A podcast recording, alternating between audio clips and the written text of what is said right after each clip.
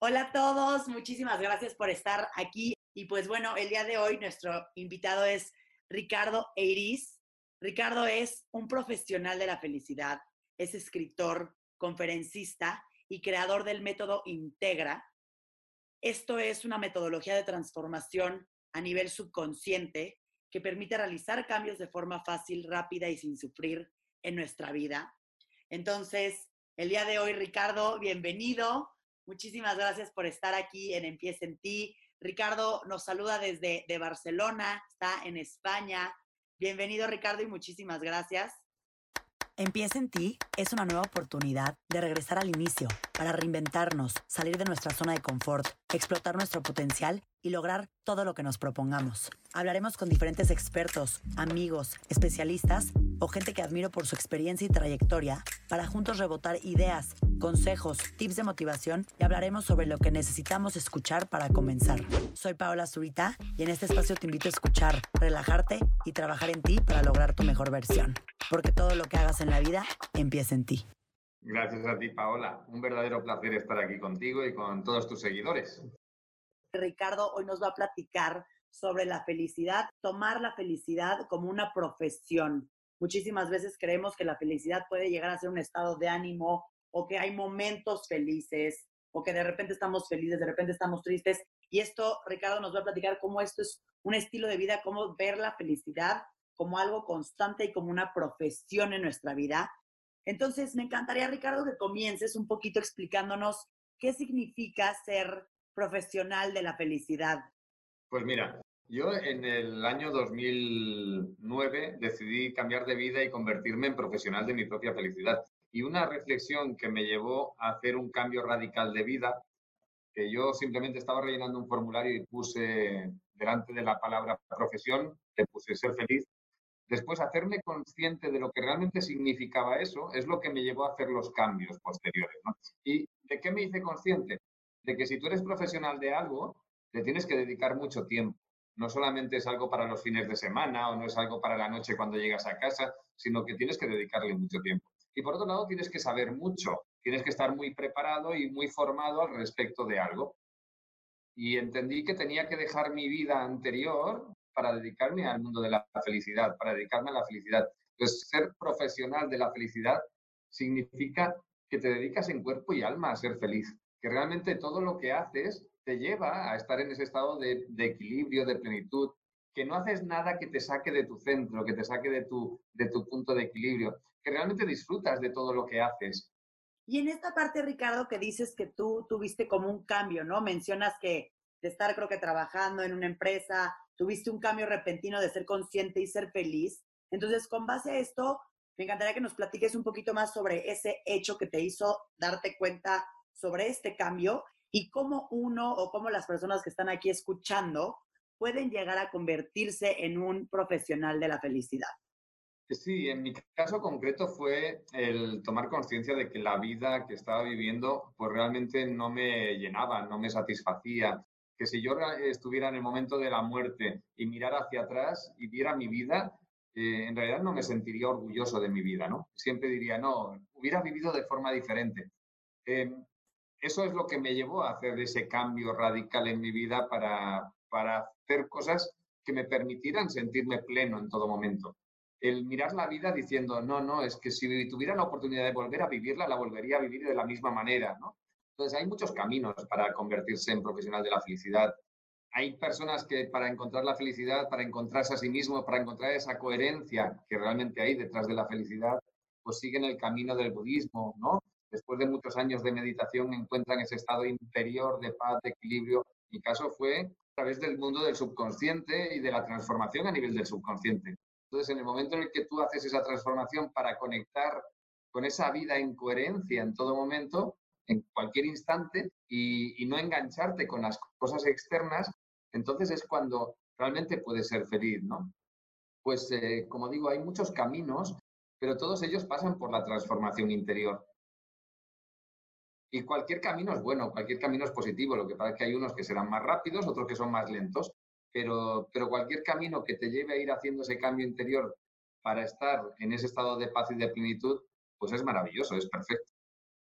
Y me encanta esto que nos platica Ricardo, porque que es muy importante que menciones que la felicidad viene de adentro, porque muchas veces creemos o estamos influenciados por factores externos que nos hace vivir momentos de felicidad, que al final pues eso no debe de ser, ¿no? Tú debes de estar feliz, en paz contigo mismo, pase lo que pase en el exterior. Y creo que muchas veces, como tú dices, si no estamos conscientes de ello, podemos vivir la, felicidad a base de cosas que suceden, o a base de cosas que nos dan, o a base de, cosas, em, pues, materiales, ¿no? Y creo que es importante, como tú dices, saber que esto viene de adentro, porque así al final todo lo que sucede en el exterior, pues no va a influir contigo. Al final todo eso, todas esas cosas sobre las que no tenemos control, si nosotros estamos bien con nosotros mismos, no, no, van, a, no van a llegar a influenciar. Y con base en esto, Ricardo, yo te pregunto, ¿tú la felicidad consideras que es un camino o es, o es, o es un destino? Sin lugar a dudas es un camino. O sea, yo todo lo que hago lo hago desde ese estado de paz, de plenitud y de coherencia.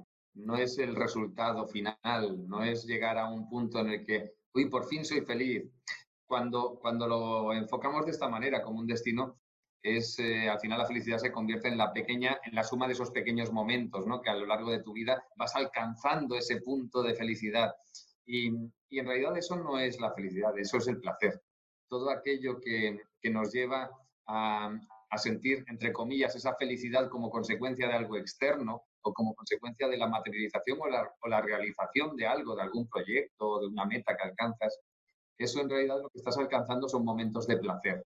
Pero hay muchas personas que tienen el concepto de que la felicidad es eso. Evidentemente, si tú concibes la felicidad como la suma de pequeños momentos, ¿qué es lo que se nos ha vendido? Queramos o no, vivimos en una sociedad en la que pues eh, todos los anuncios de televisión están enfocados a eso, ¿no? Los mensajes que recibimos por todas partes y a pensar que la felicidad la alcanzaremos cuando tengamos una determinada pareja de una forma determinada, cuando tengamos determinado auto o cuando consigamos beber Coca-Cola, ¿no?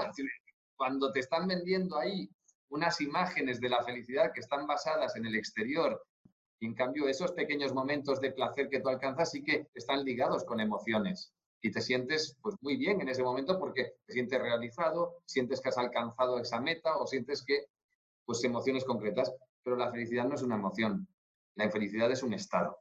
Y, es un estado que es compatible con cualquier emoción. Yo puedo sentir cualquier emoción, puedo sentir eh, rabia o puedo sentir enojo y, y, seguir siendo feliz, seguirme sintiendo en ese estado de paz y de plenitud interior. A mí me encanta poner un ejemplo que es el de la Madre Teresa de Calcuta, porque sobre todo porque todos la conocemos, ¿no? La hemos conocido, ¿no? Eh, la Madre Teresa de Calcuta, en medio de la miseria en donde estaba viviendo, en Calcuta, ella era feliz y era plenamente feliz. Y evidentemente que había alrededor miseria, había pobreza, había tristeza, había pena, había muchas cosas alrededor, pero ella mm, no se dejaba arrastrar por esas emociones y por todo eso que estaba viviéndose alrededor, sino que ella era capaz de dar lo mejor de sí misma delante de esas situaciones. Esa, esa felicidad interior, esa coherencia en la que ella vivía, es lo que le permitía realmente ayudar a los demás muchas veces tenemos la imagen de que si tú eres feliz ahora delante de esta pandemia, eh, eso es porque estás en otro mundo y porque no estás en la realidad y eso te hace inhumano. No, perdona, yo no tengo por qué estar sufriendo igual que sufre otra persona y, y no ser empático por ello. Yo puedo ser empático porque la empatía viene desde aquí, desde la razón, no viene desde el corazón. Es decir, la empatía es entender el sufrimiento de los demás, no es sufrir igual que sufren los demás. Entonces yo puedo ser feliz y vivir en ese estado de coherencia con independencia de lo que pase a mi alrededor. No sé si fuimos criados de cierta manera que al lograr algo éramos premiados, que al conseguir esa buena calificación o al pasar de año o al lograr ciertos objetivos, y me estoy yendo a cosas más chiquitas, pues era donde lograba ser felicitada, donde te decían muy bien, ¿no? Que al final siento que el cerebro o nosotros alineamos los logros con felicidad y justo no. El, vivir ese camino para llegar a esos objetivos, pues es estar feliz, es estar haciéndolo con felicidad, disfrutar el camino. Y en, y en mi caso yo enfoco mucho esta parte a también no perder ¿no? Lo, lo, lo, importante que es el camino, porque muchas veces estás tan enfocada o enfocado en el objetivo, en el resultado final, eh, o en eso que quieres lograr, que todo lo que hiciste en el camino, que es la parte más divertida, creo yo, luego se te va o, o ni estuviste presente porque nada más estabas tras lograr eso. Y creo que el que nos digas que la felicidad es eso, es el camino y que es un estado, es importantísimo porque pues creo que es algo que tenemos que tener conscientes. Y aquí me encantaría preguntarte, Ricardo, ¿dónde está la clave para, para ser feliz? La clave está en, en, hacerte consciente de ti mismo, hacerte consciente de que no hay nada ni nadie externo a ti, fuera de ti mismo, que te lleve a ser feliz. Que, que, no puedes poner tu felicidad en manos de tu pareja, que no puedes poner la felicidad en manos del dinero que tengas o del trabajo que tengas.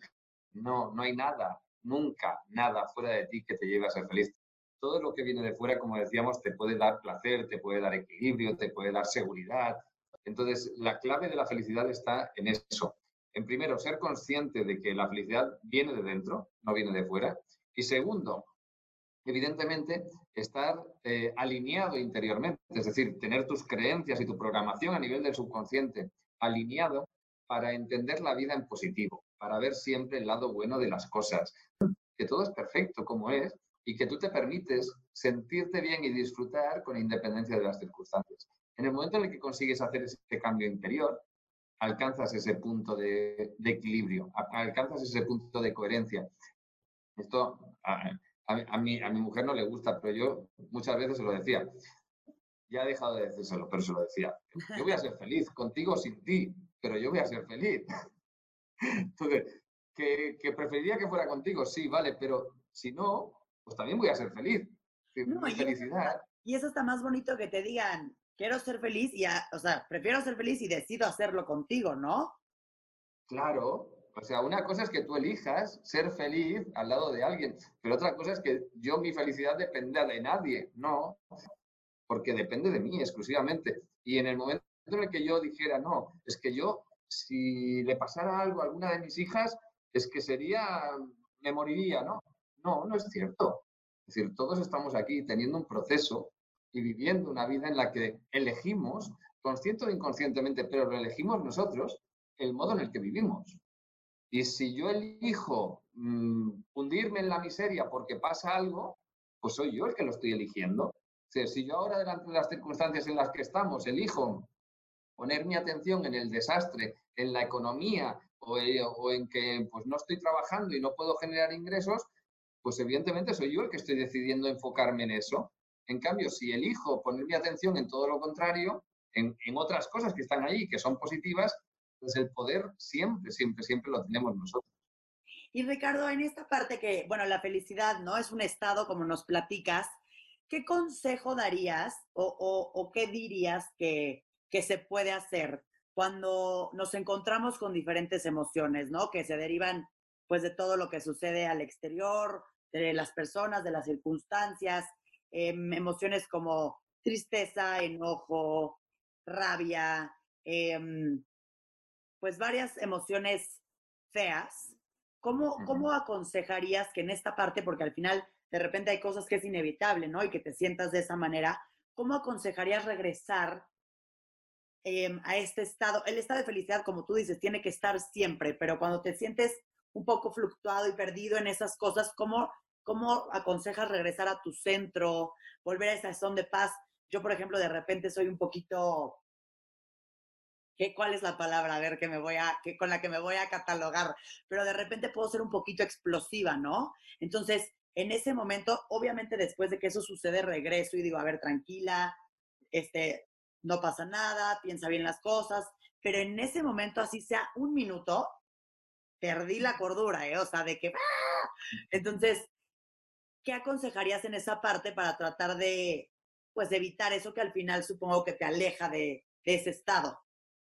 Sí, en el momento en el que una emoción eh, te, em, te, lleva por delante, es decir, dirige tu vida a una emoción en vez de ser tú quien a nivel racional estás dirigiendo tu vida, eh, evidentemente te, te aleja de, esa, de, ese equilibrio, de esa coherencia y de esa, de esa felicidad.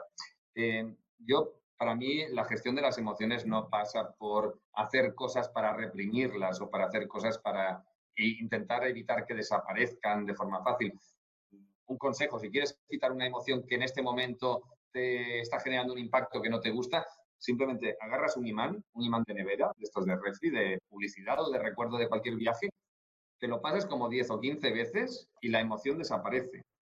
Pero eso sí, estás haciendo que la emoción desaparezca, pero no estás eliminando lo que está activando en ti esa respuesta emocional. Es solamente un masaje a nivel emocional. Y los masajes van bien, sí, pero no te solucionan el problema. Es un poco conocerte, ¿no? Como dices, la emoción proviene de algo, proviene de un recuerdo, proviene de algo que te lo provoca. Y es un poco ese tema de explorar, de autoconocerte y, y, estar consciente, supongo yo, porque si estás consciente puedes agarrar y decir, calma, ¿no? El abordaje que yo hago es totalmente distinto. No pasa por el hacerte consciente. De hecho, no tenemos ni por qué saber de dónde vienen esas memorias. Si tú imagínate que tienes un trauma como consecuencia que tuviste un accidente cuando eras niña, no tienes ni por qué saber que realmente el impacto emocional este que tienes ahora viene de aquel momento. Lo importante es saber que hay un trauma y eliminarlo, no saber de dónde viene. Yo para mí me gusta poner un símil, ¿no? Tú cuando vas al mecánico porque tienes un accidente con el auto, el mecánico no viene y te pregunta, ¿y cómo fue el accidente? ¿Y ustedes en qué estaba pensando cuando tuvo el accidente? ¿Y por la mañana había discutido con su pareja? y hacía buen tiempo, hacía sol, llovía o la carretera era estrecha, había mucho tráfico, no le importa nada de todo eso. Lo que le importa es mirar el auto y ver el desperfecto que tiene y ver las piezas que hay que cambiar. En nuestro caso es lo mismo. Cada situación, cada experiencia que nosotros vivimos nos deja unas memorias, un impacto, y lo que nosotros tenemos que hacer es quitar ese impacto. Y para quitarlo no es necesario saber de dónde viene.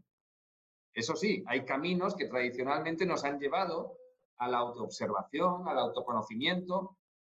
¿Qué pasa si tienes un trauma del cual ni siquiera, así como dices que no te acuerdas de ciertas cosas, qué pasa si, y dices, es importante saber cuál es el trauma para trabajarlo, que no sabes ni qué es lo que te lo detonó, pero qué pasa si ni siquiera sabes o conoces que tienes un trauma, a lo mejor tienes que te provoca ciertas cosas que no tienes la menor idea ni por qué. Claro. ¿La clave cuál es? Que como no lo trabajamos a nivel consciente, sino que lo trabajamos a nivel del subconsciente, le preguntamos qué es lo que tenemos, es decir, cuál es la memoria que me está generando la respuesta que yo tengo ahora mismo. Yo le pregunto al subconsciente si tengo un trauma que me está llevando a conectar con ese estado emocional, o le pregunto si tengo un bloqueo emocional que, que me está llevando a esa situación. Mi subconsciente siempre me responde. Eso sí, tenemos que saber cómo preguntarle, claro.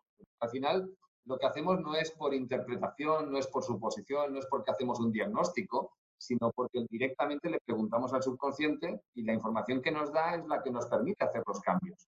Por último, que sé que ya platicaste un poquito sobre este tema, que, que nos cuentas que durante pues esto que estamos viviendo se puede ser feliz, puedes estar feliz. ¿Qué, qué, qué nos dirías sobre esto, sobre bajo las circunstancias que estamos para mantenernos felices, contentos, pues todos, todos, todo el mundo ahora sí que está pasando por, por esto. Para mí personalmente, evidentemente, si me hubieran dejado elegir, diría, no quiero vivir una pandemia. Pero, como lo diríamos casi todos, ¿no? Pero yo me siento afortunado. Me siento afortunado porque es un momento, como digo, histórico, que todo el mundo lo va a estudiar de aquí en adelante a nivel social, a nivel sanitario, a nivel económico, a todos los niveles, va a quedar para la historia pues a mí me encanta vivir las situaciones históricas en, primera persona, ¿no? Vivirlas directamente. Dejando eso de lado, de que es un momento fantástico para vivir, nosotros tenemos la elección de mirar con un enfoque o con otro. Las crisis, dependiendo de cómo las mires, pues son momentos de tristeza o momentos de grandes oportunidades, ¿no? Porque evidentemente no va a continuar igual, porque realmente las cosas tienen que cambiar, pero al mismo tiempo cualquier cambio supone una gran oportunidad. Si nosotros nos enfocamos en la oportunidad, si nos enfocamos en dar lo mejor de nosotros mismos, en aprovechar este tiempo incluso. Tú imagínate que hace unos meses vienen y te dicen, oye, te regalo dos meses de tu vida o tres meses de tu vida para que estés en tu casa y lo puedas aprovechar para lo que tú quieras. Seguro que habría un porcentaje muy grande de la población que diría que sí.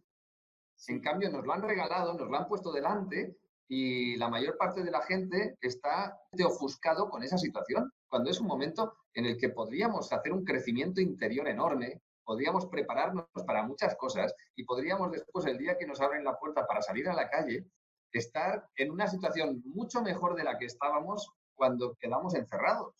Depende de cada uno el enfocarlo en positivo o en negativo. Depende de cada uno el, eh, sacar un beneficio de cualquier situación, incluida de esta, o al contrario, si te centras en lo negativo, al final todo van a ser perjuicios. Te puedes convertir en víctima o te puedes convertir en un creador de tu realidad. No todo lo que nos ocurre lo elegimos nosotros. Las circunstancias son las que son. El terreno de juego y las normas del juego están puestas ahí y son iguales para todos. El cómo jugamos lo decidimos cada uno. Esa situación nos permite ser felices. Claro que nos permite ser felices.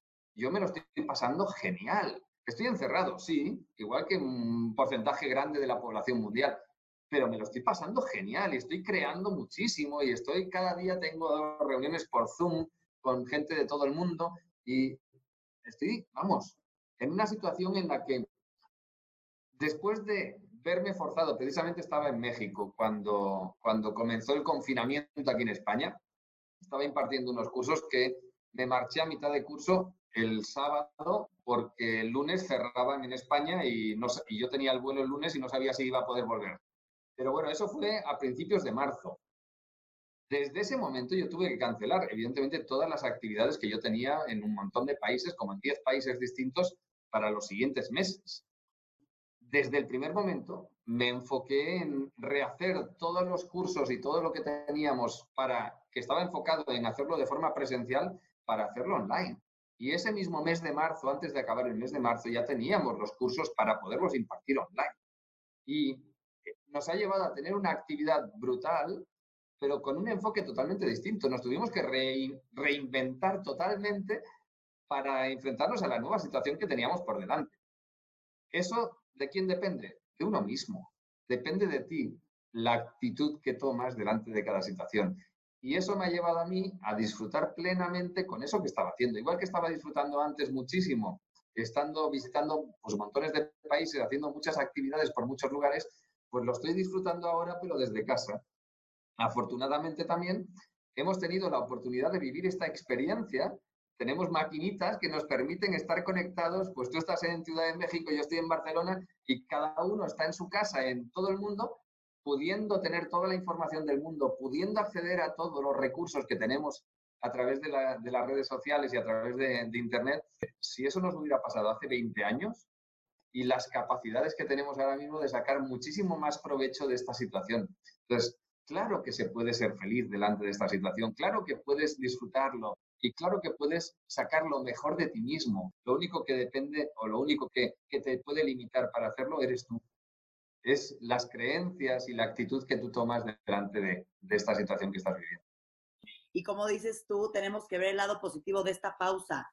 Em, a mí me pasó mucho que, aproveché este momento para ver varias cosas que de hecho estaba haciendo mal o varias cosas que simplemente creo que ya hacía por hacer o actuaba como en modo piloto, ¿no? Ya, ya no te tomabas el tiempo de realmente ver si lo que estabas haciendo lo disfrutabas, si lo que estabas haciendo era el camino por el que querías ir, porque creo que constantemente vivimos en una velocidad y estamos siempre con prisas, rápido, gente, no tienes tiempo de absolutamente nada entonces, te da muy poco espacio, o en mi caso así fue, para darte momentos para ti, para, para conocerte, para escucharte, para saber qué quieres, para saber qué no quieres.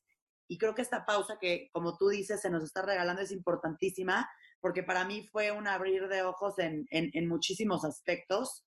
Y como dices, este, pues tomar esta oportunidad para reinventarnos, para hacer cosas nuevas, para ese, ese tiempo que nunca teníamos, pues lo tenemos y, utilizar todo esto para, para ser felices, porque también a mí me pasó darme cuenta que, que, que, poco valoraba luego las cosas a las cuales ya estás acostumbrada, ¿no? Cosas que luego das por hecho, hasta una simple comida con tus amigas, em, cositas sencillas, el poder salir a correr a un parque, que, que cuando no lo tienes dices, wow, wow, como extraño desde las cosas más sencillas y, realmente lo que más extraño yo son las cosas más sencillas y a las personas y el cariño. Entonces, sí es increíble el tener esta oportunidad, como tú dices, de, paz, yo muchas veces me hago que pensaba y decía, amaría tantito poder estar un mes en mi casa, un mes, nada más. Y, y, se nos está dando y creo que es importantísimo estar, como tú dices, felices, tomar lo mejor de ello y, y, empezar, si no lo hemos hecho, a trabajar en nosotros mismos, porque si, si no estamos felices, pues todo lo demás y todo lo que suceda alrededor, pues vale gorro. Entonces, gracias por tus palabras, Ricardo, porque tienes muchísima razón. Em, qué increíble compartir una filosofía de la felicidad como profesión. Y, la verdad es que la comparto contigo. Gracias por, por contagiarla a mí y a las personas que están viendo este video. Muchísimas gracias también. Sé que por allá es, es más noche, entonces nos adecuamos a un horario medio para poder grabar esto. Muchísimo gusto, aunque sea de manera digital. Gracias por compartir tu filosofía de vida y gracias por, por enseñarnos que estar feliz es un estado y no, no, es, no es momentáneo. Y pues hay que ser felices en todo momento. Muchísimas gracias, Ricardo. Muchas gracias, Paola. Un verdadero placer. Y evidentemente, la, el ser feliz o no es una decisión personal. Con lo cual yo animo a todos a que, a que si quieren adoptar la misma profesión que yo tengo, perfecto. Cuantos más seamos en esta profesión, muchísimo. Muchísimas gracias, Ricardo.